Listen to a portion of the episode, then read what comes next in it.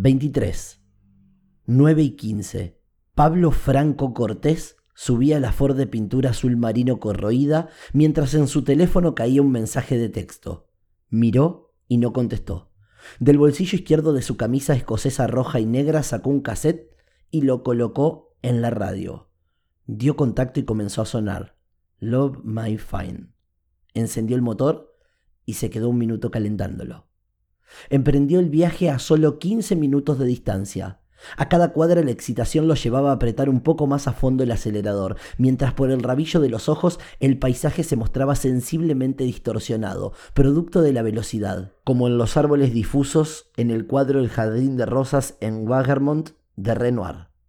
Movió su cuello hacia ambos lados buscando relajar los músculos y luego sacó un chicle de mentol que masticó de manera exagerada hasta cruzar por la puerta de la casa de Viviana. Una de las ventanas estaba abierta con las cortinas yendo y viniendo, siendo empujadas por la brisa. Dejó la camioneta unos metros más allá de la entrada. Bajó, escupió el chicle en la vereda y saltó el cerco de madera.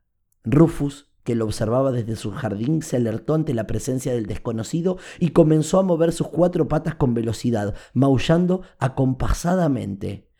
Él lo había visto. Se hizo el distraído hasta que lo tuvo a tiro y con su pie derecho le lanzó una patada que impactó en el lomo del gato, dejándolo varios metros más atrás. La idea de tocar el timbre solamente había cambiado por el ingreso a través de la ventana, y ahí estaba, en el living sintiendo a lo lejos el sonido de la ducha caer. Caminó agazapado por el lugar mirando las imágenes perfectamente alineadas sobre las paredes. Fotos personales, afiches de conciertos, diplomas y algunas manchas de humedad en los rincones. Siguió recorriendo la casa, entró al dormitorio donde pudo ver la ropa que B tenía seleccionada. Se acercó a la camisa blanca y se la puso en la nariz. Cuando estaba disfrutando el momento, sintió el grifo cerrarse. Dejó la camisa sobre la cama y salió de la habitación buscando dónde esconderse. Fue al pequeño cuarto lindero a la cocina, donde estaba la lavadora junto a los artículos de limpieza. Ese lugar estaba separado de los demás por una arcada. Apoyado contra la pared con los ojos cerrados, fue guiándose por los sonidos, imaginando en qué parte de la casa se encontraba. La puerta del baño se abrió y los pasos se dirigieron al dormitorio. Cuando ella vio la camisa, le llamó la atención haberla dejado arrugada. Le restó importancia y comenzó a vestirse. Pablo llegaba a verla, forzando la mirada, en el reflejo de una bandeja que estaba sostenida por un soporte en la mesa ratona.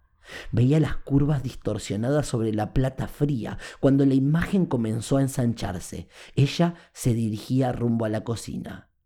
Él, desde donde se encontraba, creyó sentir su perfume. Del bolsillo sacó una ampolla de líquido blanco y tapa azul. Cargó una jeringa. Ella daba vueltas, angustiada. Tenía el estómago cerrado, pero no recordaba la última vez que se había alimentado. A pesar de su estado de congoja, se preparó un sándwich, poniendo mucha dedicación al armado. Sirvió un vaso de limonada, del cual solo alcanzó beber un par de sorbos. La casa parecía cobrar vida al sentir la violación de la intimidad.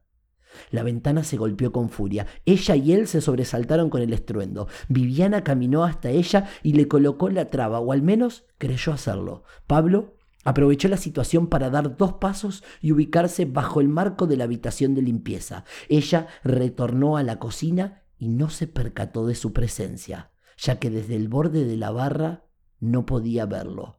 Apoyó allí el medio sándwich Miró hacia abajo dándose cuenta que estaba rodeada de migas de pan. Cuando fue en búsqueda de la escoba, lo vio y entendió.